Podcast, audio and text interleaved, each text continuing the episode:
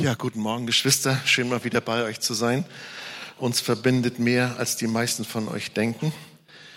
Wir waren letztes Mal hier gewesen, haben euren Kindergarten bewundert.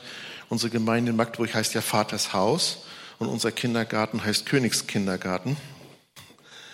Und wir haben den lange Zeit nicht eröffnet gekriegt und haben im November auch durch eure Ermutigung endlich die Betriebserlaubnis bekommen. Und das war so schön, dass wir das letztes Mal hier besichtigen durften. Ähm, das macht Mut. Im Mai letztes Jahr war ich in ähm, Reading und da spricht mich eine liebe Freundin an, dass ich hier in dieser Gemeinde gut gepredigt hätte. Da habe ich gedacht, Moment mal, ich fliege nach Amerika, um zu hören, dass ich in Bielefeld gut gepredigt habe. Aber ihr habt da irgendwie verwandtschaftliche Verhältnisse. Das hat mich sehr ermutigt. Also, falls ich heute was Gutes sage, erzählt das ruhig weiter, das hilft.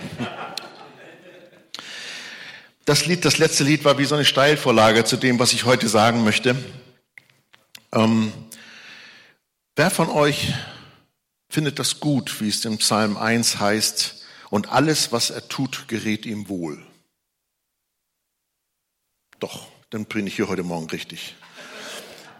Ähm, das gibt scheinbar so ein paar Voraussetzungen von der Schrift her, die uns helfen, dass unser Leben gelingt. Da gehört zum Beispiel Wahrheit zu. Sprüche 2, Vers 7. Den Aufrichtigen hält Gott gelingen bereit. Man kennt das ja auch, dem Aufrichtigen lässt es Gott gelingen. Und es gibt mehrere Hinweise in der Schrift, Sprüche 8, 20, Vers 20. Ein ehrlicher Mann ist reich an Segnungen. So, also Wahrheit scheint was damit zu tun zu haben, dass unser Leben gelingt. Nur ist es ja mit der Wahrheit so eine Sache, die kann auch ganz schön scharf sein, weshalb ich das schön finde, wenn Paulus im Epheserbrief sagt, dass wir ja die Wahrheit reden sollen in Liebe. Und ich finde es schön in der Beschreibung von unserem Herrn Jesus Christus am Anfang vom Johannesevangelium, dass in ihm Gnade und Wahrheit geworden ist. Also ich finde das schön, wenn Wahrheit ausbalanciert wird mit Gnade und Liebe. Das ist eine gute Sache. Nun haben viele Christen eine völlig falsche Vorstellung, wie ich festgestellt habe, von dem, was Gnade ist. Manche wissen nicht mal den Unterschied zwischen Barmherzigkeit und Gnade. Und ich finde die Definition so schön, Barmherzigkeit ist das, oder sag ich mal so, durch Barmherzigkeit bekommen wir nicht das, was uns eigentlich zusteht, nämlich Strafe. Jeder von uns hat so viel falsch gemacht. Also ich auf alle Fälle, ich weiß nicht bei euch, aber ich habe Fall, braucht ihr nur meine Frau fragen. Ich habe so viel Dinge suboptimal, heißt das jetzt modern, ähm, entschieden für mein Leben und dann auch ausgelebt, dass ich Gott total dankbar bin, dass seine Barmherzigkeit ausreicht, dass ich nicht bekomme, was ich verdient habe. Gnade ist, dass ich was bekomme, was ich nicht verdient habe. Merkt ihr den Unterschied? Barmherzigkeit, ich bekomme nicht Strafe, was ich verdient habe. Und Gnade, ich bekomme Geschenke in mein Leben, die ich niemals in meinem Leben könnt, verdienen könnte. Man kann also sagen, Gnade ist die Bevollmächtigung, nach Gottes Willen in Wahrheit zu leben. Gnade ist der Zutritt, wie wir gesungen haben, zum Thron Gottes. Und da, wo ich Zutritt habe, hab, da bekomme ich Kraft, da bekomme ich Entscheidungsgrundlagen, Weisheit, in die richtige Richtung zu gehen. Und ich glaube, dass Gnade ein ganz, ganz wesentlicher Faktor ist, dass mein Leben gelingen kann. Und jetzt musste ich unter dem Aspekt ja fast nochmal fragen, wer von euch meint denn, dass zum Gelingen seines Lebens er durchaus noch ein bisschen Gnade verkraften könnte? Ach doch, bin ich hier ja richtig. Jetzt ist das natürlich so ein Problem mit der Gnade, Geschwister. Wenn wir etwas tun wollen, um Gnade zu verdienen, das geht doch gar nicht. Weil dann ist es ja keine Gnade mehr, dann ist es ja Verdienst. Also bitte, die ganze Predigt kann man hier völlig falsch verstehen, wenn man das nicht am Anfang konstatiert und festlegt. Also alles, was ich euch jetzt sage, ähm, basiert auf der Tatsache, dass man Gnade nicht verdienen kann durch Arbeit. Es ist eher so, dass Gnade das Geschenk unseres Gottes an uns ist. Und weil die Zahl in der Bibel für Gnade fünf ist, habe ich fünf Punkte aus der Schrift herausgearbeitet, wo ihr sehen könnt, wie ihr mehr Gnade in euer Leben bekommt. Jetzt bitte nicht Leistung hören. Seid ihr neugierig? Wer von euch hat eine Bibel mit? Hebt mal hoch, ein bisschen den Teufel ärgern. Oder euer Handy, wo ihr immer die Bibel drauf habt. Lohnt sich immer wieder Bibel lesen. Ähm, den ersten Punkt, wie ich mehr Gnade in mein Leben bekomme, damit mein Leben gelingt, habe ich im ersten Petrusbrief gefunden, im fünften Kapitel. Ich lese euch das mal vor. 1. Petrus 5, Vers 5 und 6. Dort heißt es, Ebenso ihr Jüngeren ordnet euch den Ältesten oder den Älteren unter. Ihr alle sollt euch gegenseitig unterordnen und mit Demut bekleiden, denn Gott widersteht dem Hochmütigen, dem Demütigen aber, ach, ich habe schon ein paar Bibel gelesen, dem Demütigen gibt er Gnade. So demütigt euch nun unter die gewaltige Hand Gottes, damit er euch erhöhe zu seiner Zeit. Also ein Faktor, um Gnade in deinem Leben zu erhöhen, ist Demut. Jetzt müsst ihr aufpassen, Geschwister, hier steht nicht, werdet gedemütigt. Da hat es in der Kirchengeschichte viel falsch gegeben. Also es, es war teilweise die Lehre von Jüngerschaft, dass man Leute zerbrechen musste und demütigen musste. Und ich glaube das nicht. Ich glaube das auf keinen Fall. Weil wenn einer gedemütigt wird, ist die Gefahr sehr groß, dass in seinem Herzen er doch noch stolz ist. Gerade gebrochene Menschen, gedemütigte Menschen haben oft innerlich so eine, so eine Faust. Die sagen, warte mal, wenn ich groß bin, dann kriegst du es aber wieder. Und, und das ist wie, wie als wenn man Liebe kaufen wollen würde. Das ist so pervers, dass jemand denkt, dass wenn er jemand anderen demütigt, dass der dadurch mehr Gnade kriegt.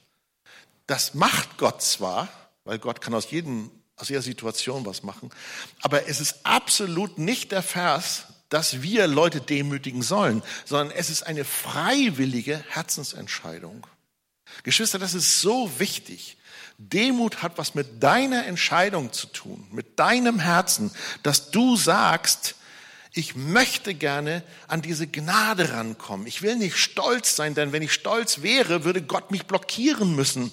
Denn Stolz macht mich unabhängig. Stolz macht mich arrogant. Stolz sagt, ich brauche meinen Nächsten nicht. Ich brauche Gott nicht. Und Stolz macht einsam letztendlich. Und deshalb sagt Epheser 4, Vers 2, dass wir mit aller Demut und Sanftmut, mit Langmut einander ertragen in Liebe. Ihr wisst gar nicht, wovon ich rede. Ne? Ihr seid so harmonisch äh, warum Paulus sowas in die Bibel schreibt. Ja, das ist ja, äh. Übrigens, das muss ich noch dazu sagen, Stolz hat nichts damit zu tun, dass ihr denkt, dass ihr großartig seid. Ihr seid großartig. Jeder von euch ist so viel wert, dass Jesus sein Blut für ihn gegeben hat. Stimmt das? Das heißt, jeder von euch ist großartig. Problematisch wird das Ganze, wenn du denkst, du bist großartiger. Heute Morgen dürft ihr mitdenken, also ist erlaubt. Also, wenn du, wenn du denkst, ich bin etwas Besonderes, weil ich ein Kind Gottes bin, ist das nicht Stolz, sondern ist das fast eine Richtung in Dankbarkeit. Wenn du aber denkst, ich bin Gottes Lieblingskind, unser hat sonst keine, hm, also nein, das ist nicht so. Es ist, es ist wichtig, dass wir wissen, wer wir sind in Christus, weil sonst kommt eine Form von Demut manchmal in den Gemeinden hin und her zutage, die, die, oh, die lässt mir den Kamm hochkommen. Da gibt es so eine Form von Demut, mehr oder weniger, ja, ich kann das ja nicht und das geht nicht, oh nee. Und, und in Wirklichkeit ist das total stolz. Ich, alle kriegen immer Segen, ich kriege keinen Segen. Meine Güte, so besonders bist du wirklich nicht, dass Gott die ganze Welt segnen kann. Er lässt die Sonne aufgehen über gerecht und ungerecht und du bist die einzige Person, die nicht gesegnet wird. Das ist doch arrogant. Hallo? Das gibt so eine Wurmologie, nenne ich das. Das ist so unter christlichen Kreisen so, ja, du kannst demütig, man kommt unter dem Teppich in den Gottesdienst und dann, oh, ich bin ja nichts und ich habe ja, no, no, no, no, du bist ein Kind Gottes. Jetzt für einen Moment mal Halleluja zu sagen oder Amen.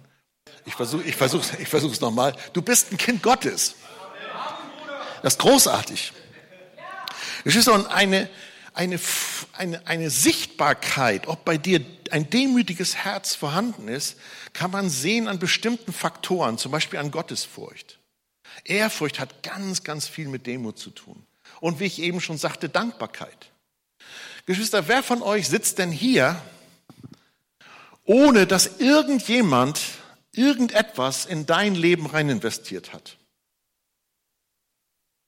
Wenn Gott dich nicht gewollt hätte, wärst du gar nicht da. Wenn deine Eltern dich nicht hochgepäppelt hätten oder deine Erzieher oder deine Lehrer, was hast du denn, was du nicht bekommen hast? Das heißt, nur der Gedanke darüber, warum kann ich das sein, was ich bin? Oder wieso durfte ich mich entwickeln? Wieso lebe ich noch? Sollte zu einem Nachdenken und zu einer Dankbarkeit führen. Und wenn man dankbar ist, fällt einem das gar nicht schwer anzuerkennen, Bruder, Schwester, ich brauche dich. Mama, Papa, ich brauche dich. Vater und Mutter ehren. Ein langes Leben. Also das ist, trägt zum Gelingen des Lebens bei. Ne? Wir waren noch beim Thema, das Leben soll gelingen. Also das ist eine ganz, ganz wichtige Haltung. Und wenn dir Dankbarkeit gebricht, dann ist der Feind dabei, dich auf einen ganz trüben Pfad zu ziehen. Lass das nicht zu. Fang an, dankbar zu sein für die guten Dinge, die Gott in dein Leben geschenkt hat. Manchmal ist es sogar gut, dankbar zu sein für die Dinge, die wir nicht verstehen. Denn wenn wir Gott lieben, müssen uns alle Dinge zum Besten mitdienen. Geschwister, es ist so wichtig. Und ich glaube, wenn wir dann diese Dankbarkeit in unseren Herzen spüren, dann ist es überhaupt nicht problematisch, auch für Erwachsene die Hände auszustrecken und sagen, Papa, ich brauche dich. Danke, Vater, für Erlösung. Danke für den Heiligen Geist. Danke für Gemeinschaft der Heiligen. Danke für dein Wort. Und so weiter und so fort. Dann, dann ist es wie, man anerkennt die Notwendigkeit, jemanden zu brauchen. Meine Geschwister, den Heiligen Geist. Und das das ist so schön. Und, und wenn man dann auf die Knie geht und einfach sagt, danke Papa, wie wir es gesungen haben, ähm, wir praktizieren das zu wenig. Die Katholiken haben es dann irgendwie einfacher. Aber die müssen das auch von Herzen machen. Wenn das nur eine religiöse Übung ist, bringt das nicht. Ich fand das mal so bemerkenswert. Ich war auf einem Führungskräftekongress mit dreieinhalbtausend Politikern, Wirtschaftsleuten, Medienleuten und so fort. Und da war ein namenhafter deutscher Unternehmer, der über dieses Thema sprach, Demut. Und vor den dreieinhalbtausend Leuten auf der Bühne kniet er sich hin und sagt, wer von euch möchte, kann das ja auch mal nachmachen, denn wenn ihr demütig seid, dann merkt ihr Gottes Gnade. Und ich saß unten und guckte so durch die Reihen. Da waren viele, die es nicht konnten. Können wir das noch, uns richtig demütigen vor Gott und auch zum Ausdruck bringen, was wir, was wir meinen, indem wir unsere Hände heben, indem wir weinen, indem wir knien, indem wir unser Angesicht einfach mal auf den Boden legen vor ihm? Können wir das noch? Fand das so schön wie Denzel Washington. Kennt ihr Denzel Washington? Der macht zwar brutale Filme, aber ich mag ihn. Das ist ein Bruder. Und der, äh, ich habe jetzt irgendwie, weiß nicht wo, erwischt, so ein Clip von ihm, wie er auf der Abschlussfeier von einer Studentenschaft spricht. Und sein erster Satz vor diesen Studenten, die ihre Abschlussfeier hatten, war, put God first. Da hat er meine Aufmerksamkeit gehabt. Ich sag, wenn so ein berühmter Schauspieler sagt, pack Gott an die erste Stelle, da habe ich zugehört. Und er endete damit, das fand ich so süß, und sagte, wenn es dir wirklich so schwer fällt, zu Gott zu beten und deine Knie zu beugen, dann mach das doch so. Jeden Abend, wenn du ins Bett gehst, schieb deine Puschen einfach ein bisschen weiter unters Bett. Ich dachte, wo will er denn hin? Naja, sagt er ganz einfach, wenn du morgens aufstehst, dann musst du auf die Knie gehen und die Puschen wieder rausholen. Und wenn du sowieso schon auf den Knien bist, dann kannst du auch gleich zu Gott beten. Aber Ich fand das total schön. Klasse von so einem berühmten Mann, sowas zu hören. Seid ihr offen für den zweiten Punkt? Was erhöht Gnade in meinem Leben? Das steht in Epheser 4, Vers 9, 29. Dort steht geschrieben, kein schlechtes Wort soll aus eurem Mund kommen, sondern was gut ist zur Erbauung, wo es nötig ist, damit es den Hörern Gnade bringe. Geschwister, die Bibel ist ziemlich massiv wenn sie uns über die Tatsache aufklärt in Sprüche 18, 21, dass Leben und Tod in der Gewalt der Zunge liegen. Geschwister, es ist nötig, dass wir Gnade hören. Es gibt manche Leute, Christen, die kommen zu mir und sagen, ja, sie beschweren sich immer, ja, über mir, mir, mir, sagt niemals jemand was Gutes. Und selbst wenn mal ein Prophet durchkommt, kommen immer alle anderen dran, aber ich kriege nie ein prophetisches Wort der Ermutigung. Da habe ich gesagt, dann fang doch mal an, über die selbst zu weissagen. Wie, jetzt will doch kein Fake machen. Ich sage, ihr sollst ja kein Fake machen. Wenn, dann sag doch das, was die Bibel sagt. Sag, was die Bibel sagt über dir. Bist du ein Kind Gottes? Bist du auf wunderbare Weise gemacht? Psalm 139? Fang, fang doch mal an über dir oder ist, ihr, ist dir schon mal eine Verheißung gegeben worden aus dem Worte Gottes? Hat mal irgendjemand gesagt, das und das Wort habe ich für dich empfangen oder du vielleicht sogar selber? Glaubst du daran? Bekennst du das? Sprichst du das aus? Dem hat, der wird, dem wird gegeben. Wer nicht hat, dem wird genommen, was er noch hat. Also wenn du anfängst, wann hast, denk doch mal nach, wann hast du das letzte Mal wirklich ein, ein Lob dir selbst ausgesprochen? Wo dir echt was gelungen ist, wo du sagst, Mensch, das war wirklich gut. Ist das arrogant? Ich glaube nicht. Ich glaube, das ist genau das Gegenteil von dem Geist, der in unserer Nation herrscht, wo wir alles kaputt reden. Alles ist nicht gut genug. Was ist denn genug? Es ist wirklich nötig, dass wir gute Worte sprechen, dass wir Worte sprechen, was dem Hörern Gnade bringt. Ich finde das so schön, in Apostelgeschichte 20, Vers 32 heißt es, ich befehle euch Gott und der Kraft seiner Gnade an, dass die Kraft hat, aufzuerbauen und ein Erbe unter allen Geheiligten zu geben. Oh, das gefällt mir gut. Wir kennen das Gegenteil sehr deutlich. Wenn du negativ redest, du kannst Tod zu dir sprechen. Ihr kennt das alle. Das schaffe ich nicht, das kann ich nicht, daraus wird nichts, ich werde immer dümmer. Was wird dann aus dem Kind, wo der Papa zu dem sagt, aus dir wird nie was? Das ist doch sehr wahrscheinlich. Ich kann rein gar nichts mehr, ich kann mir nichts mehr merken, Schande über mich, meine Schmerzen werden nie weggehen. Neulich bin ich über was gestolpert. Das ist auch so ein deutsches Sprichwort. Da war ein Mensch, für den wir gebetet hatten, der ist dann leider doch gestorben aber ich höre nicht auf, für Menschen zu beten deshalb. Und dann kamen so komische Worte, mehr oder weniger so, als wenn das ein Trost wäre. Na ja, an irgendetwas müssen wir ja sterben. Das ist ein deutscher Spruch. Aber ist das Gnade? Und ich habe das so durchgespielt innerlich. Und ich bin irgendwie zu dem Punkt gekommen, dass ich gesagt habe, Moment mal, braucht der allmächtige Schöpfer Himmels und der Erden Krankheit, um mich in die Ewigkeit zu kriegen? Also ich habe von da ab mit Gott abgemacht, ich will gesund sterben. Was haltet ihr davon? Also nicht, ich will jetzt keinen allein lassen, der krank ist, missversteht das nicht. Aber, aber diese Haltung allein schon grundsätzlich sagen, naja, irgendwann werde ich sterbenskrank, sieg 40 Jahre vor mich hin, bin eine große Belastung für Gesellschaft und Familie und dann wird der Heiland Gnade von mich. Bitte, ich bin mit jedem, der das durchmacht, das ist nicht der Punkt. Aber wenn ich mich da selber reinquatsche, das ist doch dumm. Also sage ich doch lieber, nee, wenn mich einer fragt, wie geht's dir, am liebsten gesund. Merkt ihr, was ich meine? Also wir sind da so drin in so einem Modus. Und das ist nicht gut. Denn in Römer 4, Vers 17 steht geschrieben, wir glauben dem Gott, der die Toten lebendig macht und dem ruft, was nicht da ist, als wäre es da. Das heißt, wir sprechen schöpferisch. Jetzt weiß ich natürlich, dass es auch übertrieben worden, diesen Name it, claim it und so fort. Aber immer noch heißt es doch klipp und klar, und es steht da auch geschrieben, der Schwache sage, ich bin stark.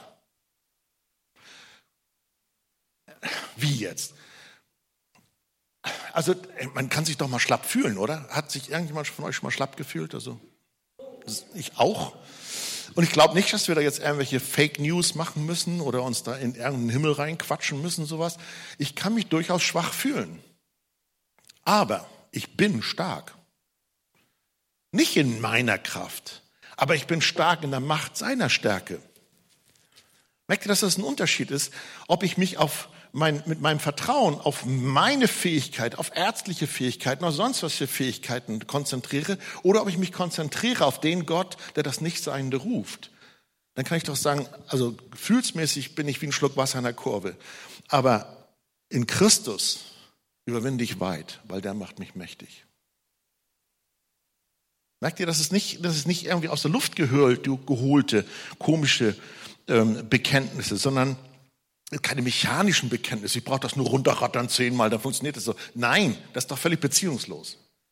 Es geht darum, dass Christus in sein Wort in mir Gestalt wird, dass das Wort wieder Fleisch wird, dass ich das Wort anfange zu glauben, mich darauf zu verlagern und dann sagen, ich fühle mich elendig, aber ich weiß, in Christus kann ich überwinden. Halleluja. Markus 4, Vers 24 sagt der Herr, achtet auf das, was ihr hört. Geschwister, wir hören den ganzen Tag so viel Unwahrheit, dass es schlimmen Zustand gibt in unserem Volk wegen all der Fake News. Da wollen wir als Christen nicht mitmachen. Wir sind nicht die, die jede Halbwahrheit mitquasseln. Wir reden das Wort Gottes und die Summe des Wortes ist Wahrheit und Wahrheit macht uns. Hm, Halleluja. Also, es ist eine ganz wichtige Entscheidung. Der Zweifler empfängt nämlich nichts. Dass ich mich entscheide und ich sage Gutes, also bitte, mit Corona-Maske oder ohne, ihr könnt auf jeden Fall, bevor ihr nach Hause geht, heute irgendjemand etwas Gutes sagen. Hier noch. Sag ja, Pastor. Ja. Drittens, und das ist eine wichtige Sache, die uns Deutschen besonders schwer fällt.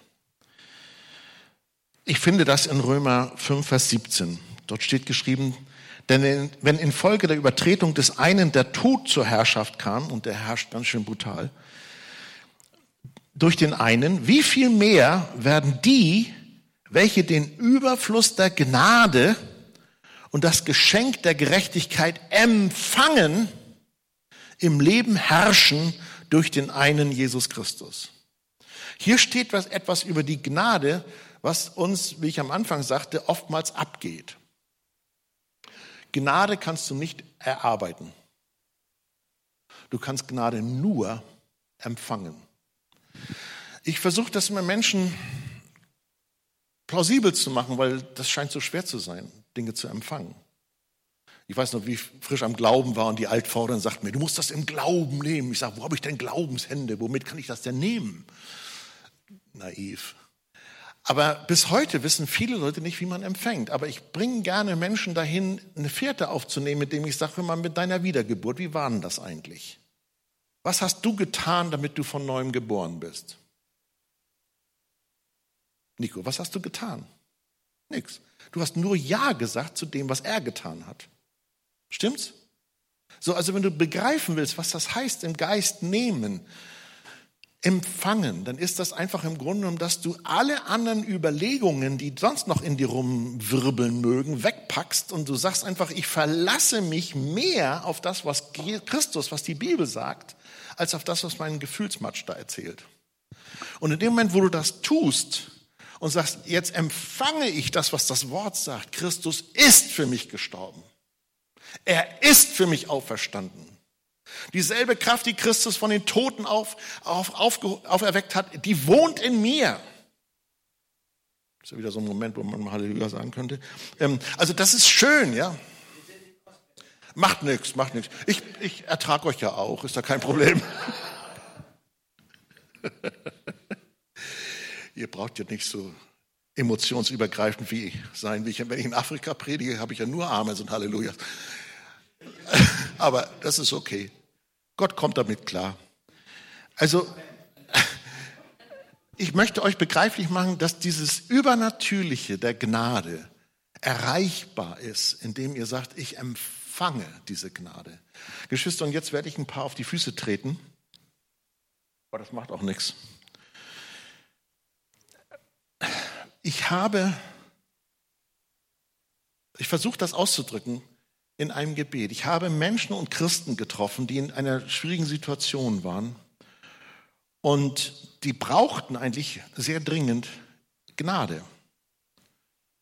Besonders wenn man sich mal schlapp fühlt, braucht man ja Gnade. Und dann beten die, Herr, bitte, kann ich nicht erstmal noch ein bisschen was leisten, damit ich dann Gnade und Gerechtigkeit empfangen kann? Wenn da jetzt was bei dir vibriert, dann muss da was Religiöses sterben in dir. Gnade kann man nur empfangen. Nur. Von ihm haben wir genommen Gnade um Gnade. Da kannst du nichts tun. Das Beste ist, du machst genau das Gegenteil, du sagst es und sprichst es aus, so glaubensvoll wie du sein kannst. Ich empfange Überfluss an Gnade und das Geschenk der Gerechtigkeit, damit ich im Leben regieren kann. Das ist ein Geschenk. Macht wieder dankbar. Viertens. Gott gibt uns Gnadenberufungen und Gott gibt uns Gnadengaben. Die gibt er natürlich, damit wir sie ausleben und damit der Leib Christi erbaut wird. Aber er gibt sie auch, um uns und ihm zu zeigen, wie wir mit Gnade umgehen.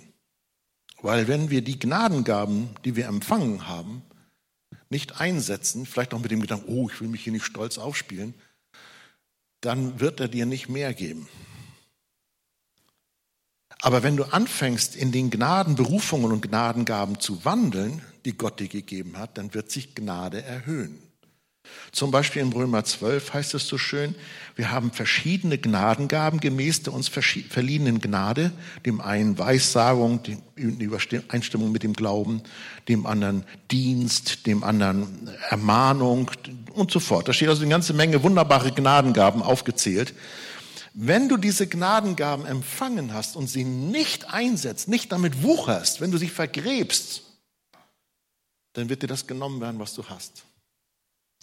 Das ist nicht Gottes Plan. Gott gibt uns deshalb Gnadengabe oder Talente oder wie du es auch nennen willst, damit du damit arbeitest. Das heißt, in dem Moment, wo du die Gnadengaben, die du hast, einsetzt, erhöht sich Gnade für dich und für die anderen. Geschwister, mir bringt es Spaß zu lernen und ich glaube, Gott hat mir auch eine Gnadengabe da gegeben. Es ist also nicht nur so, dass wenn ihr nachher sagt, das war eine gute Predigt, Halleluja, ähm, sondern wenn ich merke, ihr zieht das aus mir raus. Mann, bin ich gesegnet. Das baut mich auf. Weil ich weiß, das ist ja nicht der Thorsten, sondern da hat Gott mir was geschenkt. Und wenn, der, wenn ich das rausgebe, was Gott mir geschenkt hat, und ihr nehmt das an und werdet euch gestärkt, werde ich mitgesegnet. Und dadurch erhöht sich Gnade. Also wenn einer von euch weiß um eine Gnadengabe und setzt sie nicht ein, schlimm. Das ist nicht gut. 1. Petrus 4, Vers 10. Je nachdem jeder eine Gnadengabe empfangen hat, so dient einander damit als gute Verwalter der mannigfaltigen Gnade Gottes. Da ist also ein Gnadenfluss. Jetzt gibt es viele Geschwister, die wissen gar nicht, welche Gnadengaben sie haben. Dann müssen die sehr einsam sein, weil wenn sie in einem vernünftigen Hauskreis oder in einer guten Gemeinde sind, dann werden sie irgendwann mal fragen, immer, was denkt ihr? Also ich habe das und das gedacht. Wo fließt Segen, wenn ich was tue? Wenn ich was sage? Und dann werden andere dir sagen, mal, wenn du das und das machst, da fließt Segen. Und dann kriegst du eine Ahnung, aha, das scheint eine Gnadengabe zu sein, die Gott mir geschenkt hat. Dann fang an, darin zu wuchern, damit der Gnadenfluss nicht unterbunden werden. 1. Korinther 12, Vers 7. Jeden wird aber das offensichtliche Wirken des Geistes zum allgemeinen Nutzen verliehen. Also es ist ganz, ganz wichtig für eine pulsierende Gemeinde, für einen pulsierenden Hauskreis oder eine Arbeitsgruppe, was immer das ist, dass ihr ganz offen ohne Angst vor Stolz, Demut, diesem ganzen Kram, ganz offen darüber sprecht, wo seht ihr Gottes Gnadenberufung und Gottes Gnadengaben in meinem Leben? Und wenn es nur ansatzweise da ist. Alles Große in dieser Welt ist mal klein angefangen, selbst Jesus. Das ist ein Ansatz. Und wenn man das fördert und nährt und segnet, dann kann sich das durchaus weiterentwickeln. Schlimm ist es, wenn das unterdrückt wird. Schade ist es, wenn Stolz deine Gnadengabe so nach oben bringt, wie bei Josef in seinen jüngsten Tagen, wo er sagte, oh, ich habe einen tollen Traum gehabt, ihr werdet euch ja alle mal verbeugen. Hey, der ist in eine ganz schöne Schule gegangen, der Junge. Die Träume waren ja nicht verkehrt, aber die Art und Weise, wie er die angebracht hat, das war sowas von arrogant. Aber so wie Gott ist, kriegt er das hin, der feilt das schon. Und deshalb ist es gut, wenn wir diese Gnadengaben wahrnehmen und füreinander freisetzen. Das erhöht Gnade. Wir sind immer noch bei dem Thema, was lässt unser Leben reich und gewinnbringend sein. Jetzt komme ich zum letzten Punkt, das ist das Schwerste. Da gibt es so einen merkwürdigen Vers im Galaterbrief. Galater 5, Vers 4. ihr seid losgetrennt von Christus, die ihr durch Gesetz gerecht werden wollt. Ihr seid aus der Gnade gefallen. Aus der Gnade fallen kann ich nicht empfehlen, weil das erhöht nicht die Gnade, das macht die Gnade kleiner. Und wir wollten Gnade, damit unser Leben gelingt. Sind, sind wir noch auf derselben Seite hier? Halleluja. Was meint Paulus da? Ich habe das überschrieben mit, wir sollen nicht rausfallen, das heißt, wir sollen leben im neuen Bund. Interessanterweise hat der Galaterbrief einen Aufbau, woran wir sehen können, die Frage ist nicht, ob hier jemand gesündigt hat, dass er aus der Gnade rausgefallen ist. Aus der Gnade fallen hat sehr wenig mit Benehmen zu tun, hat vielmehr mit einer Theologie zu tun, mit einem Glaubensgrundsatz. Wenn wir anfangen zu glauben, Gott ist schwerpunktmäßig an unserem Benehmen interessiert, dann werden wir in unserem Herzen ihm nicht Vertrauen schenken, sondern Heuchelei züchten. Dann könnten wir aus der Gnade fallen. Aus der Gnade fallen hat vielleicht nicht mal etwas damit zu tun, ob wir in den Himmel kommen oder nicht, sondern es hat was damit zu tun, in welcher Qualität wir hier auf Erden leben. Denn wenn wir mit Gesetz gerecht sein wollen, blockieren wir den Gnadenfluss in unserem Leben. Gnade wird weggeschnitten durch das Gesetz. Also wenn wir uns konzentrieren auf Benehmen, auf Performance, auf Striving, eigene Leistung, beeindrucken wollen, dann kann Gnade kaputt gemacht werden. Im dritten Kapitel sagt Paulus, oh ihr unverständigen Galater, wer hat euch verzaubert? Das ist ein okkultes Wort da. Verhext müsste man übersetzen. Da geht es dann nachher weiter. Seid ihr so unverständlich? Im Geist habt ihr angefangen und wollt es im Fleisch vollenden?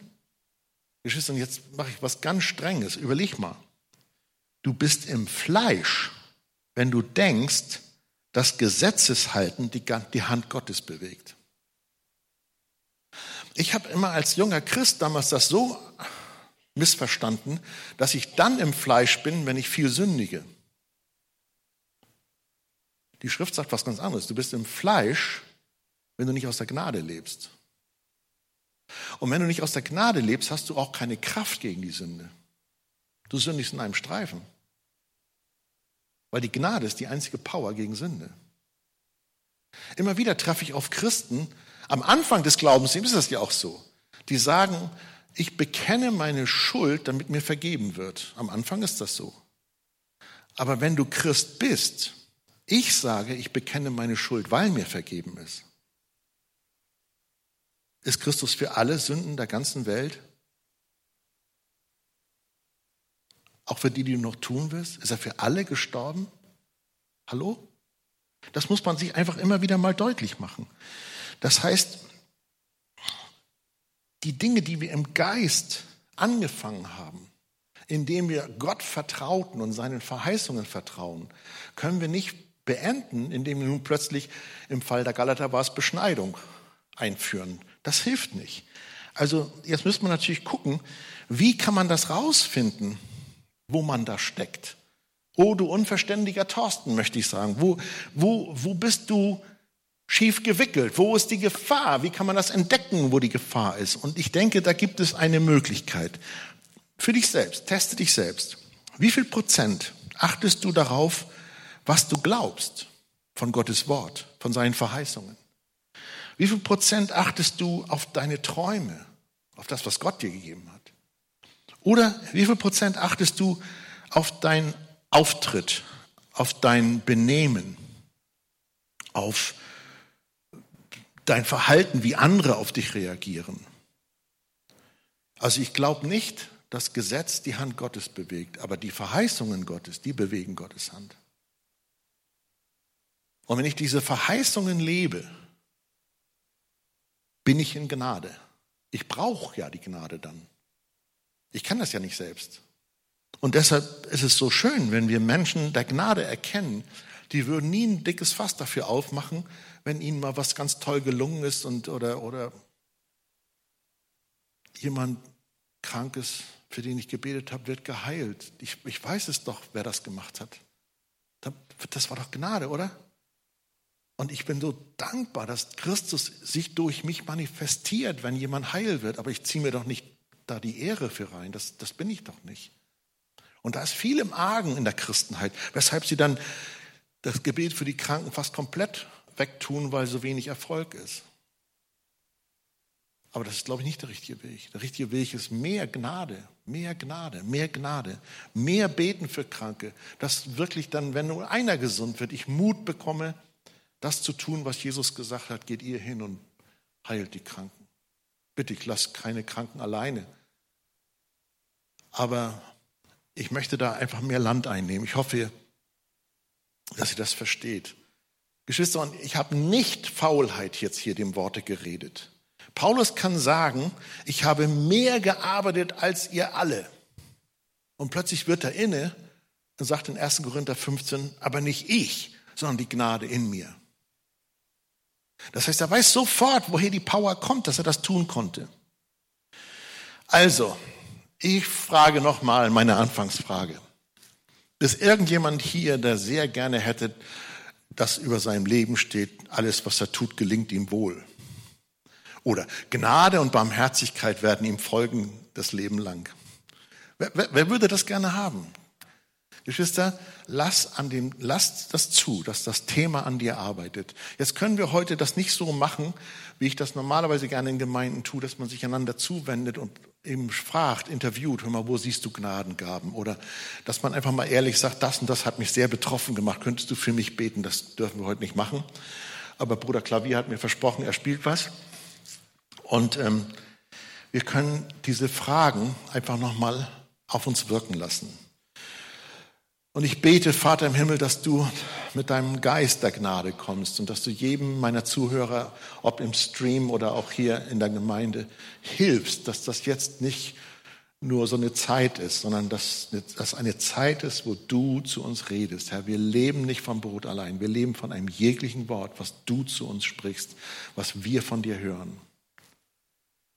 Und ich bete, Geschwister, dass ihr jetzt einfach hineinkommt in, eure, in ein Gebet zu Gott Ladet den Heiligen Geist zu euch ein und dann fragt euch mal diese Gnadenfragen. Ich wiederhole sie gleich, Bruder Springer zu spielen. Lasst das nochmal auf euch wirken. Dem Demütigen aber gibt Gott Gnade. Sind da Dinge, die du vielleicht ausräumen solltest? Worte der Gnade sprechen. Hast du böse Worte gesagt? Hol sie zurück. Bitte um Vergebung.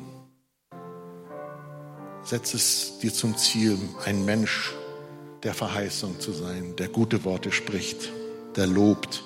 Sei es irgendein Lob, irgendeine Tugend, dem denket nach.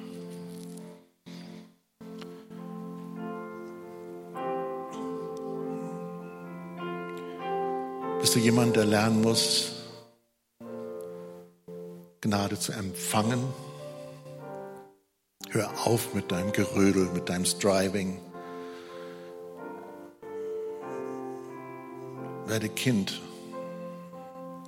Was hast du denn, was du nicht empfangen hast? Lass es dir schenken. Und wenn du gar nicht weißt, was deine Gnadengaben sind, hab doch den Mut zu fragen. Frag, was ist meine Berufung? Was sind meine Gnadengaben? Und bitte vergrab sie nicht. Bitte setz sie ein. Das ist alles im Glauben. Natürlich ist das auf Risiko. Aber du vertraust doch Gott. Wirke, wuchere mit deinen Gnadengaben zum Wohle anderer.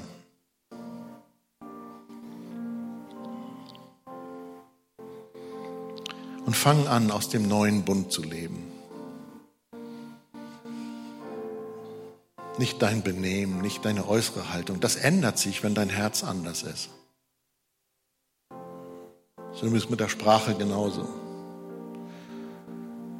Wenn einer von neuem geboren ist, dann merkst du es nach einer gewissen Zeit, dass seine Sprache sich ändert.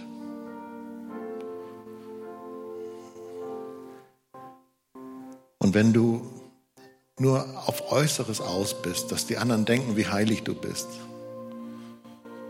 wenn du denkst, du müsstest religiöse Übungen abstatten, das hilft nicht. Konzentriere dich auf die Verheißungen Gottes in deinem Leben. Konzentriere dich auf die Träume, die Vision, die Gott dir in dein Leben gegeben hat. Konzentriere dich darauf, was Gott für einen Plan für dich hat. Traue ihm zu, dass er das umsetzt. Manchmal ist es so, wenn du mit Gott gut unterwegs bist, dass du ihn fragst, Gott, wie soll das gehen? Und in dir kommt ganz klar die Antwort, ich habe keine Ahnung. Und er gibt dir manchmal die Antwort nicht, aber dann legt er seine Hand auf deine Schulter und sagt, aber ich bin bei dir. Worauf konzentrierst du dich?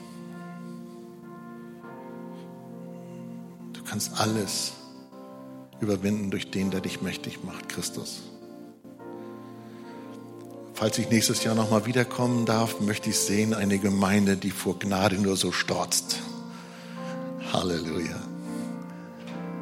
Vater, so bete ich, dass dieses Wort meinen Geschwistern dient und nicht nur heute dient, sondern weiter kursiert und diskutiert wird und gebetet wird und ausgelebt wird zur Ehre von Jesus. Amen.